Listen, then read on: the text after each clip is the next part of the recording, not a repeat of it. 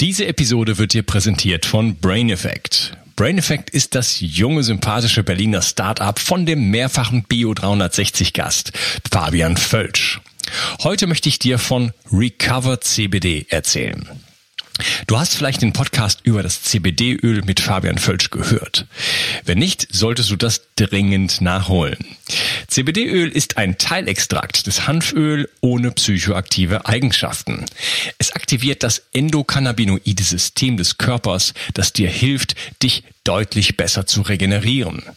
Ich selber nutze CBD-Öl fast täglich und es ist ein fester Bestandteil meines Entgiftungsprotokolls, weil es hervorragende Wirkungen auf den Schlaf hat. Und den zu verbessern, hat für mich oberste Priorität. Recover CBD wurde vor Oxidation mit dem Super-Antioxidans Astaxanthin und Vitamin E geschützt und darüber hinaus enthält es auch noch Kurkuma. Und das Beste ist, die Hörer von Bio 360 bekommen auf Recover CBD und die anderen Produkte von Brain Effect satte 20% Rabatt. Folge dem Link in der Beschreibung oder in den Show Notes. Und du tust nicht nur dir etwas Gutes, sondern unterstützt auch noch diesen Podcast und hilfst mit, dass es ihn in Zukunft auch noch geben wird. Bio 360. Zurück ins Leben. Komm mit mir auf eine Reise. Eine Reise zu mehr Energie und fantastischer Gesundheit. Ich möchte dir das Wissen und den Mut vermitteln, den ich gebraucht hätte, als ich ganz unten war. Dabei will ich dir helfen, wieder richtig in deine Energie zu kommen. Zurück ins Leben. Hallo ihr Lieben und herzlich willkommen zu Bio 360. Das ist der dritte Teil von meinem Interview mit Frank Mittlöhner. Hallo Frank. Hallo, hallo. Hey, ja, äh, wir haben uns äh, über ähm, Weidehaltung versus Industriehaltung sozusagen unterhalten über ähm, ja, Rückstände von Hormonen, von Antibiotika und du hattest gesagt, ähm, also wild ist das nicht, wir können heutzutage alles messen, aber die, die, die Rückstände, die da messbar sind, die sind äh, sozusagen eigentlich nicht wirklich relevant. Äh, was mich jetzt mal interessieren würde, ist, ähm, es gibt immer so dieses Argument, du siehst, ich hole dir sehr viele äh, übliche Argumente raus, das halte ich hier für meine Aufgabe sozusagen, was die Leute so hören und denken und die üblichen, üblichen Argumente sozusagen. Kann man überhaupt, ähm, muss man jetzt Industriehaltung machen, weil man könnte mit der Weidehaltung den weltweiten Bedarf an tierischem Protein, der ja steigt, dadurch, dass eben ähm, sehr viele andere Kulturkreise ähm, Wohlstand mit erhöhtem, erhöhterem oder höherem Fleischkonsum sozusagen in Verbindung bringen. Ähm, das, kann man das überhaupt mit Weidehaltung überhaupt decken? Nein, kann man nicht. Mhm. Ähm, es ist eine Sache, Rinder auf eine Weide zu stellen. Das ist eine Sache. Versucht das mal mit Schweinen oder mit Geflügel. Äh, ich habe ich hab das alles versucht. Äh, ich habe also, während ich meinen äh, meine Doktorarbeit machte, äh, da habe ich äh, in einem Sustainable Swine Project gearbeitet. Ähm, da habe ich gesehen, was mit so Ferkeln passiert, die äh, in der Freiluftbehausung äh, da leben. Die werden von allen möglichen Wildtieren gejagt. Äh, das kann man sich gar nicht vorstellen, was da los ist. Äh, außerdem sind Schweine, was die Umwelt angeht, sehr ähm, sehr aggressiv. Die, die die pflügen durch den durch den Boden und äh, äh, sind also nicht nicht gerade ähm, gute Weidetiere, ja, mhm. wenn ich es mal, mal, mal so sagen darf. Äh, Schweine sind dafür eigentlich nicht geeignet. Geflügel ist dafür auch nicht geeignet, weil so ein so ein Hühnchen eben für für alle äh, für alle Raubtiere ein ein äh, exzellentes äh, äh, Fressen darstellt. Mhm. Äh, das äh, haben hier auch verschiedenste Leute versucht, ja, ähm, Fleischhühner oder oder auch ähm, äh, die anderen Hühner, die die äh, Eier produzierenden Hühner äh, draußen in Freiland äh, zu halten. Äh, das ist also jedes Mal im Fiasko gelandet, äh, geendet. Äh, die die Freilandhaltung, die spielt im Prinzip nur in der Rinderhaltung eine Rolle. Und ähm, wie gesagt, es gibt hier. Könnte man, könnte man das aufstocken? Bei der klappert übrigens irgendwas. Könnte man das aufstocken, dass man sagt, weniger Schweine, weniger Geflügel, dafür mehr Rinder? Würde das dann gehen?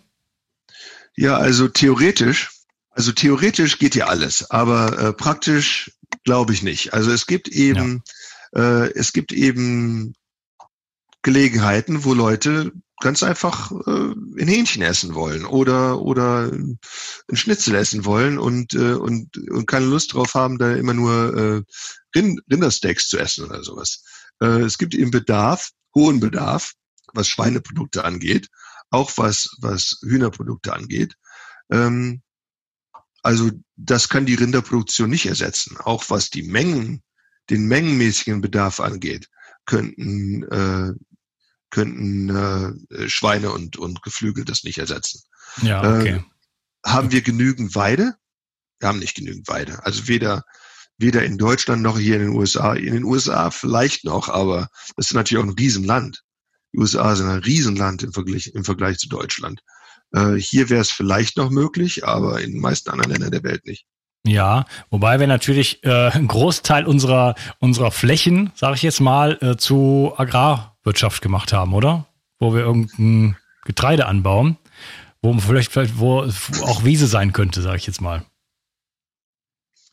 Ähm, nicht wirklich. Und zwar ist es so, dass wenn man sich die Gesamtfläche der Landwirtschaft anschaut, global, aber auch hier in den USA die Gesamtfläche anschaut, dann sind zwei Drittel der Gesamtfläche sogenanntes Marginal Land, also marginales Land. Marginal daher, weil es entweder nicht genügend Wasser hat, also es regnet nicht genug, oder die Bodenqualität ist unzureichend, um, mhm. ähm, um sagen wir mal, Getreide oder andere ähm, ähm, pflanzlichen Nahrungsmittel anzubauen. Zwei Drittel der, der, der globalen Landfläche sind nicht geeignet, äh, derartige pflanzliche Nahrungsmittel anzubauen. Äh, auf diesen zwei Dritteln der gesamten Landwirtschaftsfläche wird gegrast. Auf diesen zwei Dritteln der gesamten Landwirtschaftsfläche der Welt wird gegrast von Wiederkäuern oder durch Wiederkäuer. Äh, es sind nur 30 Prozent der gesamten Landwirtschaftsfläche, die zur Produktion von pflanzlichen Nahrungsmitteln geeignet sind, weil es erstens genügend Wasser gibt und zweitens äh, Böden, die das möglich machen. Äh, es ist nicht wahr, dass, und das höre ich natürlich auch häufig, dass Leute sagen, äh, ja, warum äh, nehmen wir nicht einfach die Flächen, die in der Tierproduktion benutzt werden und wandeln die um in Pflanzenproduktionsflächen? Das ist also ein Ammenmärchen, was in den meisten Teilen der Welt äh, nicht funktionieren würde. Ja, genau, weil die Böden nicht dementsprechend nicht sind. Und äh, das heißt, wir haben ungefähr ein Drittel der Flächen, die zur Verfügung stehen, die können sowieso nur von Weidetieren genutzt werden. Richtig. Ich hatte aber was ganz anderes gesagt. Äh, wir, dann sind ja sozusagen 70 Prozent der Flächen werden halt für Getreideanbau, Mais und so weiter benutzt. Könnte man da nicht was sozusagen von, von, von wegnehmen und äh, da Weidehaltung dann wieder betreiben? Theoretisch. Das könnte man theoretisch, aber praktisch würde das keinen Sinn machen, weil äh, die Pflanzenproduktion dort bessere Erträge bringt. Und, äh, und das aus agronomischer Sicht macht das mehr Sinn. Okay, dann lass uns mal zur Ökobilanz äh, kommen. Wir müssen jetzt so ein bisschen mal äh, bisschen schneller werden, weil du musst gleich weg. und ich möchte die wichtigsten Themen nicht auf der Strecke lassen. Äh, wie sieht's denn mit der Ökobilanz dann überhaupt aus? So tierische Proteine, also tierische, ja, also Tierproduktion versus, versus äh, Pflanzenproduktion äh, slash pflanzliche Proteine. Na, das kommt das kommt wirklich drauf an, äh, über welches Thema man, äh, man da redet. Also sagen wir mal, ich gebe dir jetzt mal ein Beispiel. Also ich höre oft, dass äh, dass Milch kritisiert wird und dass Leute sagen, man sollte also pflanzliche Alternativen zur, zur Milch in Erwägung ziehen. Da sagen Leute, dass also Milch wesentlich höheren äh, Treibhausgasausstoß nach sich zieht als zum Beispiel Mandeln, Mandelmilch. Das stimmt. Also die Mandelmilch hat ungefähr äh, zehnfach geringeren Treibhausausstoß, das stimmt, als die normale Milch, aber einen 17-fach höheren Wasserverbrauch. Einen 17 mal höheren Wasserverbrauch pro Liter Getränk produziert. Äh, man muss sich also wirklich genau ansehen, äh, um welche Umweltkategorie es da geht. Äh, grundsätzlich hat die Produktion von tierischen äh, Lebensmitteln einen höheren, einen höheren Umwelteinfluss, einen negativeren Umwelteinfluss als pflanzliche Produkte. Das erstmal grundsätzlich. Ähm, aber man muss natürlich auch mit einbeziehen, äh, welche Nährstoffe man da produziert. Genau. Man kann jetzt nicht ein Steak mit, äh, mit einem Salat vergleichen oder mit einer Bohne vergleichen. Äh, das, das sind schon ganz unterschiedliche äh, Nahrungsmittel, die man da produziert. Ja, also wenn ich jetzt mal, also das wird jetzt ein bisschen schlecht, schwer zu ratifizieren sozusagen. Äh, an Proteinen ist es noch einfacher, weil da kennen wir die Bioverfügbarkeit ne? Ja. Ähm, von, von, von, von den Proteinen. Wir haben aber ja nicht nur Proteine, sondern wir haben jetzt auf der einen Seite, also im Pflanzenreich, also oder beziehungsweise ins, insgesamt in unserer Nahrung. Wir haben also Vitamine, Mineralstoffe, fettlösliche Vitamine und so weiter. Ähm, auf, Im Pflanzenreich haben wir natürlich viele dieser sogenannten Anti- Nährstoffe, Phytinsäure, wenn, wenn es ums Getreide geht, Lektin und so weiter. Aber gerade die Phytinsäure sorgt halt dann auch für eine schlechtere Bioverfügbarkeit ja, der Mineralstoffe oder der Vitamine, die jetzt da drin sind. Also vor allem was die Mineralstoffe angeht. Das heißt, da muss müsste, musste man natürlich das auch irgendwie entsprechend umrechnen. Gibt es da solche Modelle, dass, dass jemand mal richtig vernünftig versucht hat, ähm, objektiv durchzurechnen? Du, das ist nicht meine ähm, das ist nicht mein Fachbereich und mhm. äh, obwohl ich gehört habe, dass es das gibt, äh, bin ich in dem Bereich nicht besonders bewandert. Okay. Äh, oder äh, da bin ich dann auch vorsichtig.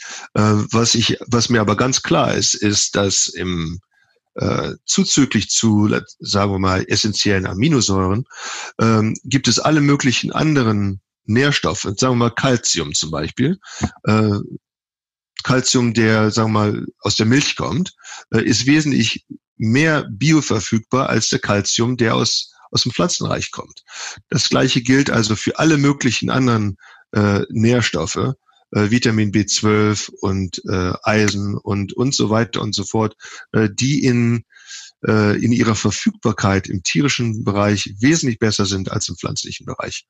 Ähm, und das, was ich hier sage, ist nicht, wir sollten hier nur tierische Produkte essen oder so, sondern ähm, dass während die Umwelteinflüsse der Tierproduktion größer sind als die der Tierproduktion und auch die Ressourcenintensität größer ist, während dem so ist, ist die Nährstoffverfügbarkeit der tierischen äh, Lebensmittel eben eine, eine sehr hohe. Und man darf ja auch nicht vergessen, warum Leute tierische Produkte essen. Die essen ja nicht nur, weil, weil es da eine gute Kombination von Nährstoffen gibt, sondern die essen das, weil es ihnen schmeckt. Das ja. vergessen die Leute. Das vergessen die Leute in diesen ganzen akademischen Diskussionen. Mhm. Warum isst man denn diese Sachen? Die isst man, weil sie einem schmecken und weil sie einem äh, kulturellen äh, Hintergrund äh, entstammen. Äh, wir sind damit groß geworden und es gefällt uns, es schmeckt uns. Äh, das ist für uns ein kulinarischer Hochgenuss und das ist einer der, der Hauptgründe, warum wir es essen. Ja, und das ist ja nicht die, die Sozialisation der letzten 100 Jahre, sondern wir sprechen hier von der gesamten äh, Homo sapiens und Homo erectus mindestens mal, also 2,5 Millionen Jahre. Ähm, genau, okay, also das heißt, da gibt es jetzt vielleicht keine genauen Zahlen oder wir haben sie nicht, aber ich wollte nur den, den einfach das mal so in die, in die Runde werfen, dass wenn man so etwas vergleicht, muss man natürlich auch sehen, was bekommt, was bekommt man am Ende dann dafür. Ne? Also ja. es kann, kann sein, dass der Preis ein bisschen höher ist, wenn man jetzt so zu, äh, die Umweltfaktoren quasi sich genau anschaut, aber wenn dann die Bioverfügbarkeit des Proteins zum Beispiel höher ist und ich weiß nicht, wie es aussieht, wenn ich jetzt zum Beispiel jetzt gab es diesen Film Game Changers, musste ich gestern noch drüber diskutieren, äh, ja. wo dann wo dann James Cameron selber selber eine, eine, eine Pea-Protein, also eine, eine Erbsenproteinfabrik hat, äh, das ist ja ein Kunstprodukt. Ja? Also irgendwo wird dann, was weiß ich, wo in der Welt werden dann also Erbsen angebaut, die werden dann, kommen dann in industriellen, industriellen Prozess rein, äh, werden dann verpackt in, in, in Plastik, in Karton, in, in Aluminiumfolie, verschifft, gelagert und so weiter. Und dann kommen die in irgendeinen Supermarkt oder werden verschifft per Amazon. Und dann habe ich so eine, so kommt das in meinen, in meinen Plastikshaker oder sowas rein und dann ziehe ich mir das rein rein und habe dann immer noch eine Bioverfügbarkeit, die ungefähr um den Faktor äh, maximal 50 Prozent von, von einem guten Steak liegt, was ich, was ich, was ich hier um die Ecke bei mir ja, einfach gleich direkt vom Produkteur kaufen kann, am Tag, wo der das geschlachtet hat. Ja, also da bin ich äh, vollkommen meiner Meinung. Ähm, ich würde das Zeug nicht essen. Ich kenne die, ich kenne die Leute, die äh, die Präsidenten der der der äh, Impossible Foods und Beyond Meat. Ähm, das sind also die großen ähm, Fleischersatzstoffproduzenten und äh, und was die da so treiben, das äh, das würde ich mir nicht antun. Ich finde es allerdings faszinierend, äh, was die geschaffen haben im Hinblick ähm, des Geschmacks. Äh, du und ich sind, wir sind vielleicht Connoisseure, wir verstehen etwas von Fleisch und wie es schmecken sollte und so weiter. Aber Otto, der Normalverbraucher, wenn der so ein Ding isst, so ein Burger ist, so ein Ersatzburger, der würde nicht unbedingt den, den Unterschied feststellen. Mhm. Ähm, und das ist schon sehr interessant. Also ich habe mal so ein Ding gegessen, äh, einfach mal zu sehen, wie das schmeckt. Und was die geschmacklich da auf die Beine gebracht haben, ist schon erstaunlich. Das muss man also, ja. äh, das muss man schon sagen. Ja, das ist aber, da braucht man gar kein Beyond Meat für. Also ich habe in Peru schon mal vor vielen Jahren einen Burger gegessen, der war rein aus Linsen gemacht. Ne? Ja. Der war unglaublich gut und ich habe selber früher, ich war ja auch mal äh, Veganer, Rohveganer und so. Also bevor ich Rohveganer wurde, habe ich dann solche solche Patties auch gemacht aus. Das waren Möhren oder Zucchini. Äh, da waren Eier drin, da waren Zwiebeln drin, Knoblauch und Haferflocken und das dann halt irgendwie in Kokosnussöl oder so gebraten und das äh, schmeckt richtig richtig gut auch ne? also es ja, hat die ganze ja. Befriedigung von von ich sag jetzt mal von einem Burger eigentlich fast sogar noch besser weil es irgendwie saftiger ist und die Konsistenz äh, äh, besser ist ähm, also da kann man äh, Nüsse waren da noch drin genau Haselnüsse also das Aha. war war ich sehr erfolgreich mit immer wenn ich das gekocht habe sind die Leute für mich ausgeflippt also da kann man schon kann man schon einiges machen äh, vielleicht ja. können wir mal über Beyond Meat und so weiter irgendwie im Labor gezüchtete äh, Geschichten das ist so ein bisschen kommt aus dem veganen Lager das äh, habe ich jetzt bei mehrfachen Vorträgen so gehört, ja, das wäre jetzt dann die Lösung sozusagen, ja. Und dann habe ich mir gedacht, bei einem bestimmten Vortrag dachte ich, das kannst du selber essen, sorry, aber es wird dann von, von Veganern quasi ähm, vorgeschlagen, dass, dass, dass man das ja essen könne, wobei sie es ja selber nicht tun würden, oder? Ja, ja, es ist interessant. Also äh, wenn du dir den Pat Brown anhörst, den äh, Erfinder des Impossible Burgers, der sagt also ganz klar, der veganische Markt ist nicht unser Zielmarkt.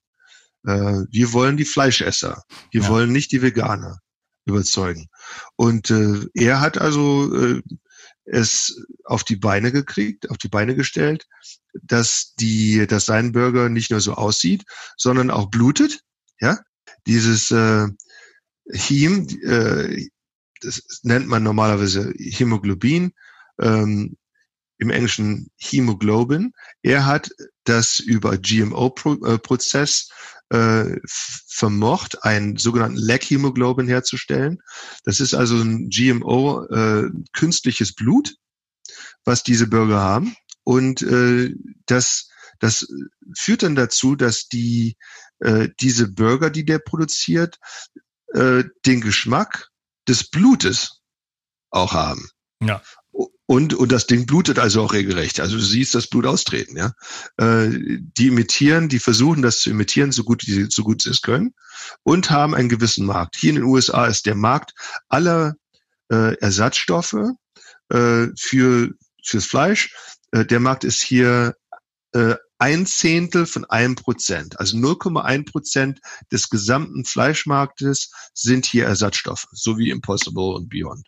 Mhm. Äh, die Leute, die das kaufen, das sind also nicht Leute, die jetzt auf Beef verzichten, sondern ähm, sagen wir mal bei Burger King, da gibt's jetzt den Impossible Whopper, so nennt er, so nennt er sich. Ähm, die normale Burger King äh, äh, das normale Burger King Geschäft hat normalerweise so um die 200 Burger äh, normale Whopper am Tag verkauft. Die verkaufen die auch heute noch, aber zuzüglich zu den 200 normalen Whoppern verkaufen die jetzt zuzüglich noch 40 Impossible Whoppers. Mhm. Also neue Konsumenten äh, sind hinzugewonnen worden, aber die alten, äh, die essen immer noch das, was sie immer gegessen haben. Okay, weil es was Neues ist und einfach, naja, ein neues Produkt kann beworben werden. Äh, mit ja. Blick auf die Uhr. Ähm, ein Argument, was ich auch immer wieder höre, ist, äh, ja, okay, 30 Prozent der, der, der weltweiten Flächen können, für, können nicht für Pflanzen benutzt werden, aber für Weidehaltung schon. Aber die nehmen ja dann den wilden Tieren äh, den Lebensraum weg. Nee, nicht 30 Prozent, 70 Prozent der gesamtlandwirtschaftlichen Nutzfläche 70 Prozent sind Weidewirtschaft.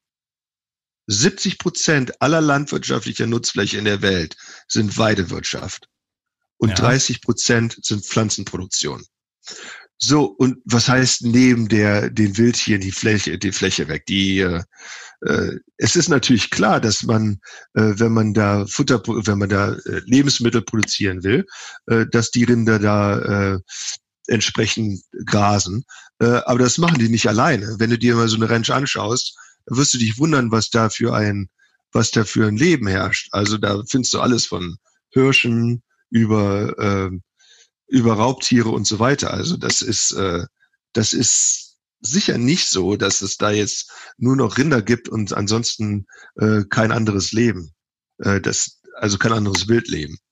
Ähm, ich weiß gar nicht, was ich dazu sagen soll. Das sind einfach so, ähm, das sind also solche, solche Statements, die, äh, die hören sich mir geradezu ähm, ja naiv an. Ja, was, was soll denn das bedeuten? Soll das bedeuten, die Menschen sollen jetzt äh, wieder zurück auf die Bäume und, und ihre Häuser zurücklassen, ihre Städte, ihre, ihre Flughäfen und so weiter, weil ich verstehe die, die, die Diskussion gar nicht, ja, in, in welche Richtung die geht. Hm, okay. Ja, ein anderes Argument ist so dieses, dieses Bewaldungsszenario. Na, da habe ich auch mit Dr. Anita Idel drüber gesprochen und sie hat mir zum Beispiel erzählt in unserem langen Gespräch auch, dass der, dass das Gesicht Mitteleuropas in keinster Weise, in keinster Weise ein bewaldetes gewesen ist, ja, rauskommt aus der letzten äh, Eiszeit, also vor 12.000 Jahren, äh, sondern dass einfach alle, alle, alle Steppenlandschaft sozusagen war.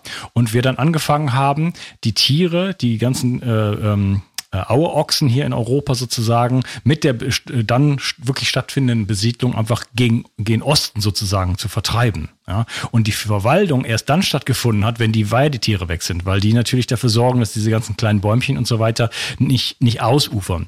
Und das wird halt gesagt, ja, aber das Grasland nimmt dann sozusagen äh, den, den Wald weg und ähm, der, der, der Wald wäre jetzt viel effizienter, was zum Beispiel die, die CO2-Bindung angeht. Möchtest du dazu was sagen? Also ich habe hier Kollegen an der UC Davis, die, ähm, die erforschen gerade speziell das Thema mhm. des äh, Carbon Sequestration, nennt man das hier. Ähm, und die haben festgestellt, dass es wirklich darauf ankommt, was man mit dem ähm, Holzprodukt macht, wo das Holzprodukt landen wird. Hier in den USA gibt es eigentlich keine richtige äh, Forstwirtschaft. Hier wachsen die Bäume, irgendwann sterben die ab und dann gehen die entweder verbrennen die entweder in irgendwelchen äh, äh, Feuersbrünsten mhm. oder irgendwann kommen irgendwelche Borkenkäfer daher und und äh, und machen die zunichte. Und und das äh, beklage ich hier schon seit langem, dass es keine vernünftige Forstwirtschaft gibt. In Deutschland gibt's die. Da wird dann äh, äh Monokultur angebaut und nach einer gewissen Weise, äh, nach einer gewissen Zeit äh, werden die dann äh, werden die dann gefällt und dann in in, in Spanplatten oder Möbel oder sonst was fabriziert. Papier und, und so weiter und so fort. Ähm, wenn man das Holz vernünftig verwendet, ähm, dann kann man mit Forstwirtschaft wirklich eine Menge ähm, Kohlenstoff binden. Aber in vielen Teilen der Welt geschieht das nicht. Hier in den USA zum, zum, Teil, äh, zum Beispiel passiert das nicht. Der Kohlenstoff, der von den Bäumen hier gebunden wird, der wird in dem Moment wieder frei, in dem der Baum verbrennt.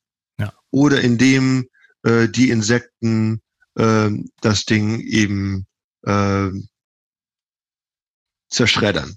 Ja? Ähm, Oder Papier, Papier, Papierproduktion zum Beispiel. Ja, aber das ist, das hier, also hier in den USA ist es so, dass Weidewirtschaft im Durchschnitt mehr Kohlenstoff äh, einzieht als die Forstwirtschaft, als, als die gleiche Menge äh, äh, äh, Wald. Also wenn du hier ein vernünftiges, eine vernünftige Weidewirtschaft betreibst, kannst du jede Menge Kohlenstoff aus der Luft aufsaugen und dann in den Boden einbringen und dort und dort lagern. Und da diese Weidebetriebe normalerweise nicht gepflügt werden, bleibt der Kohlenstoff auch da drin. Und egal, ob, ob die Weide jemals brennt oder nicht, selbst wenn sie brennt, ist das Material, was da verbrennt, äh, relativ gesehen äh, gering. weil der Großteil der Pflanze wirklich unterirdisch ist und nicht überirdisch. Wenn ja. aber so ein Baum, wenn er so einen Baum verbrennt, dann geht der ganze Kohlenstoff, der vorher eingezogen wurde durch die Pflanze, verloren. Und damit ist das also ein Nullsummenspiel. Das stimmt nicht, dass, also, dass man grundsätzlich sagen kann, dass ein Forst eine bessere ähm, Sequestration Potential hat als, äh, als eine Weide. Die mhm. Weide kann also deutlich überlegen sein. Da ja. habe ich verschiedene, verschiedene Fachbeiträge äh, gelesen und ähm, die kann ich also jederzeit mit jedem, der interessiert ist, ähm, äh, teilen oder zur Verfügung stellen. Ja, kannst du mir gerne rüberschicken.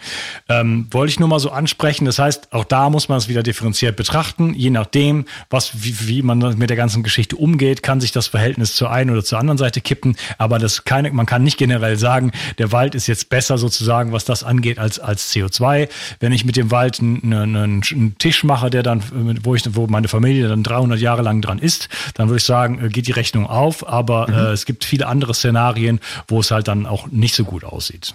Ja, ich habe vor zwei Monaten äh, äh, einen Vortrag in Irland gehalten. Da gab es Bestrebungen, die Hälfte der Weidefläche aufzulösen und in in Wälder umzu, äh, umzuarbeiten. Ähm, und zwar wollten sie, also aus Gründen des Carbon Sequestrations, äh, wie nennt man das im Deutschen Carbon Sequestration? Also äh, wenn, wenn man wenn man also Kohlenstoff aus der Luft äh, rauszieht und dann im Boden. Ja, Bindung vielleicht. Ja. Mhm, Kohlenstoffbindung. Ähm, da habe ich denen gesagt, Mensch, überlegt mal, was ihr da macht. Wenn ihr da jetzt äh, Weidewirtschaft äh, beendet und da Bäume pflanzt, wie lange braucht das, bis diese Bäume wirklich im großen Maße Kohlenstoff aufnehmen? Das dauert Jahrzehnte, Jahrzehnte. So lange dauert das, ja. Also bis die wirklich äh, im größeren Maße da äh, äh, effektiv sind. Äh, die Weide macht das das ganze Jahr über, jedes Jahr, hm. jedes Jahr. Und äh, da hat also auch einiges an Umdenken stattgefunden. Ja, und auch da ist wieder eine gute Weidewirtschaft nötig. Das haben die Tiere ja früher alleine gemacht. Da gab es keine Zäune. Die sind halt einfach dann immer weitergegangen.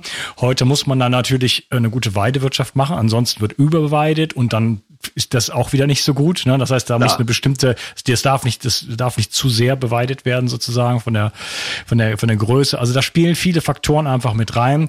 Aber die Weidehaltung äh, wirkt, also die, die Kühe sozusagen ähm, sorgen ja auch für ständige ähm, ähm, Nährstoffeintrag sozusagen. Und mhm. es wird einfach mit Weidehaltung massiv viel Mutterboden geschaffen. Ja. Den, den wir bei der, in der Landwirtschaft, in der konventionellen Landwirtschaft, ähm, auch mit gerade mit Tilling, also mit, mit Flügen und so weiter, ja immer mehr verlieren, indem das einfach sozusagen alles in die Luft geblasen wird. Ja, ja, das ist ein ganz wichtiger Punkt, ein ganz wichtiger Punkt. Ähm, wenn man Weidewirtschaft richtig macht, dann hat das einen, einen, einen erheblichen Einfluss auf äh, die Bodengüte, auf die äh, Struktur und äh, die Qualität des Bodens. Und äh, das ist eine ganz wichtige Geschichte, denn äh, Wasserverfügbarkeit, Nährstoffverfügbarkeit des Bodens und so weiter wird also maßgeblich negativ beeinflusst, indem man pflügt. Und in der Weidewirtschaft wird eben nicht gepflügt. Da wird normalerweise äh, der Grund und Boden, den man da hat, der wird so ziemlich alleine gelassen. Äh, die Tiere, die, äh, die sind, äh, die sind äh, ziemlich auf sich alleine gestellt und äh, auf diesem Land, auf diesem Ranchbetrieb da zum Beispiel ähm, das ganze Jahr ziemlich mal ziemlich äh, ja die machen einfach das, was die so machen. Ja, die äh, die äh, die essen und äh, und dann haben sie natürlich Exkremente, die werden dann äh, in den Boden getreten und dadurch wird also ein relativ ursprünglich nährstoffarmer Boden in einen nährstoffreichen Boden verwandelt. Ja, okay. So, ich sehe, du musst in ein paar Minuten wirklich weg. Ähm, vielleicht jetzt für dich noch die Gelegenheit, haben wir irgendwas noch nicht angesprochen, was dir jetzt noch richtig auf dem Herzen liegt zu dem Thema? Ja, weißt du, ich, ich wünschte mir, dass Leute, dass Leute ein bisschen kritischer sind. Ja, also man hört, man hört heutzutage so viel, so viel Unfug, so viel Unfug und ähm, und Leute nehmen das unkritisch auf und plappern es weiter, ehrlich gesagt. Und das, äh, das macht mir zu schaffen. Was die, was die Bauern für uns alle treiben, dass die Lebensmittel produzieren ähm, und im Großen und Ganzen auf eine Art und Weise, ähm, die eigentlich sehr verantwortungsvoll ist. Und äh, äh, diese Bauern, diese Bauern, die sind äh, sozusagen das allerletzte heutzutage in der Gesellschaft. Und das ist ein Zustand, den ich untragbar halte. Äh, der, das, das muss sich ändern, denn ähm, die Mehrzahl unserer Bauern sind in einem Alter, äh, nehmen die innerhalb von wenigen Jahren in Ruhestand treten können. Mhm. Und äh, die überlegen sich schon ganz genau, Mensch, soll ich das weitermachen oder soll ich das nicht weitermachen? Ich glaube, dass wir als Gesellschaft den Bauernstand nicht mehr vernünftig würdigen, dass wir Essen nicht mehr vernünftig würdigen, dass wir ähm, das einfach so als Gott gegeben ansehen, dass Essen, das Essen da ist jetzt in dieser Corona-Krise, wenn du mal in den Supermarkt gehst, also hier in den USA, ich lebe in Davis, ja, also im, im, im landwirtschaftlichen Herz der USA. Wenn ich in den Supermarkt gehe, kann ich jetzt nur noch einen, einen Karton Eier kaufen. Ist rationiert, ist rationiert. Die Milch ist rationiert. Das Klopapier sowieso, das kennen wir ja überall in der Welt. Aber auf einmal sind alle möglichen Lebensmittel rationiert und die Leute überlegen sich auf einmal, Mensch, wo kommt denn eigentlich mein Essen her? Und wieso gibt's denn da jetzt Versorgungsengpässe? Äh, und machen dann auf einmal wieder oder stellen diese Verbindung her zwischen äh, Landwirtschaft auf der einen Seite und was sie täglich zum Essen brauchen auf der anderen Seite. Oftmals haben Leute diese Verbindung gar nicht mehr auf dem, auf dem Kasten. Ja, wir sind so weit entfernt, oder? Von, von, von Menschlichkeit und von Natürlichkeit. Und äh, es werden halt auch, ich sage jetzt, ich nenne es mal Frankenstein-Food, also einfach sehr hochindustrielle Produkte, egal ob die jetzt vegan oder nicht, oder äh, irgendwas sind, aber und glutenfrei und was weiß ich. Es gibt so viele künstliche Produkte, auch im Bioladen, im Supermarkt und so weiter, dass wir so die Perspektive voll, verlieren und, und natürliche Dinge, also eine natürlich, ein natürliches äh, Gemüse, eine, äh, ein vielleicht Urkorn oder auch ein äh, eben halt ein, ein Steak von mir aus, dass wir das nicht mehr zu würdigen wissen, weil es irgendwie unpopulär geworden ist, weil wir diese ganzen modernen Sachen sozusagen haben, oder? Ja, also ich bin der Meinung, dass äh, das dem so ist. Also wenn du, wenn du dir mal unser Schulsystem anschaust, dann wirst du feststellen, dass die ganzen Sachen, die wirklich wichtig sind im Leben, eigentlich gar nicht mehr unterrichtet werden. Ja, also oder noch wie, nie unterrichtet worden. Doch, früher wurde das unterrichtet. Früher wurde okay. unterrichtet, wie unser Essen produziert wird und wie es gekocht wird oder gekocht werden kann, wie es konserviert werden kann, wie man es oder dass man es nicht wegschmeißen sollte. 40 Prozent der Lebensmittel, die in Deutschland oder in den USA produziert werden, wandern auf den Müll. 40 Prozent. Und das sind ja, jetzt das nicht irgendwelche Beiprodukte, ja. das sind die Hauptprodukte. Äh, solche Sachen, die finden in unserer, in unserer, in unseren Schulen überhaupt keine äh, er Erwähnung mehr. Und das für mich ist das ein Riesenproblem. Ja, Food Waste, das ist ein ganz anderes großes Thema. Ja, vielleicht müssen wir noch mal eine zweite Episode machen. Ich musste jetzt leider ein paar Dinge bespringen. Du hast jetzt äh, in einer Minute einen Anschlusstermin.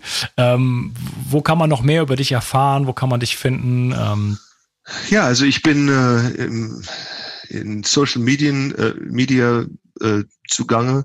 Mein äh, Twitter-Handle ist GHG also G-H-G G-U-R-U. Und äh, ich bin Direktor vom sogenannten Clear Center, C-L-E-A-R, Clear Center an der UC Davis. Und die ist auch im Web. Und äh, da kann man mich finden. Ansonsten bin ich hier an der University of California in Davis. Und äh, mein E-Mail ist F-M-M-I-T-L-O-E-H-N-E-R, FM Mitlöhner, at UC Davis, ein, ein Wort, ucdavis.edu. EDU. Ja, okay, alles klar. Werde ich alles verlinken. Mein lieber Frank, hat mir sehr viel Freude gemacht. Schön, dass wir da so ein paar Dinge mal klarstellen konnten. Und äh, ich wünsche dir einen wunderschönen Tag äh, in Kalifornien. Danke, euch dasselbe. Tschüss. Mach's gut, ciao. Entgiftung ist heutzutage eine Überlebensstrategie, die jeder beherrschen sollte. Leider gibt es in kaum einem Bereich so viele Unsicherheiten. Ich möchte dich mit meinem Buch Richtig entgiften sicher durch deine Entgiftung führen. Du bekommst ein einzigartiges Protokoll, das von führenden Umweltmedizinern bestätigt wurde und viel Lob erhalten hat. Dazu gebe ich dir sämtliche Produktlinks inklusive Gutscheincodes, sodass das Buch für dich praktisch umsonst ist. Was es genau damit auf sich hat, erkläre ich dir in einem Video auf www.bio360.de slash richtig entgiften. Den Link findest du gleich unten in der Beschreibung. Bio 360. Zurück ins Leben. Komm mit mir auf eine Reise. Eine Reise zu mehr Energie und fantastischer Gesundheit. Ich möchte dir das Wissen und den Mut vermitteln, den ich gebraucht hätte, als ich ganz unten war. Dabei will ich dir helfen, wieder richtig in deine Energie zu kommen. Zurück ins Leben.